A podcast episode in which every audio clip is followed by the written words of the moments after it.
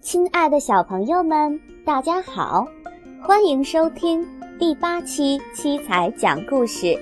今天给大家带来的儿童故事呢是懂礼貌的小白兔，一起来听吧。懂礼貌的小白兔，炎热的夏天来了，小鸟在树上叫着。好热呀，好热呀！美丽的小白兔穿着漂亮的花裙子，哼着歌，蹦蹦跳跳地上了桥。它要到对面去采蘑菇。就在这时候，它看见对面的山羊伯伯也准备要过桥。小桥很窄，只能一个人过桥。小白兔看见了。停下脚步，大声说：“山羊伯伯，您先过桥吧。”说完，他就从桥上退了下来。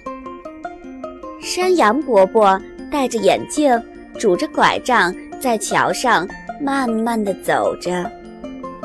山羊伯伯一不小心，差点摔倒了，吓得小白兔大声地喊道。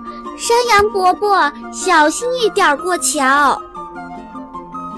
山羊伯伯过了桥，摸着小白兔的头，夸奖道：“你真乖呀，小白兔，真是一个好孩子。”好了，今天的故事就到这里了。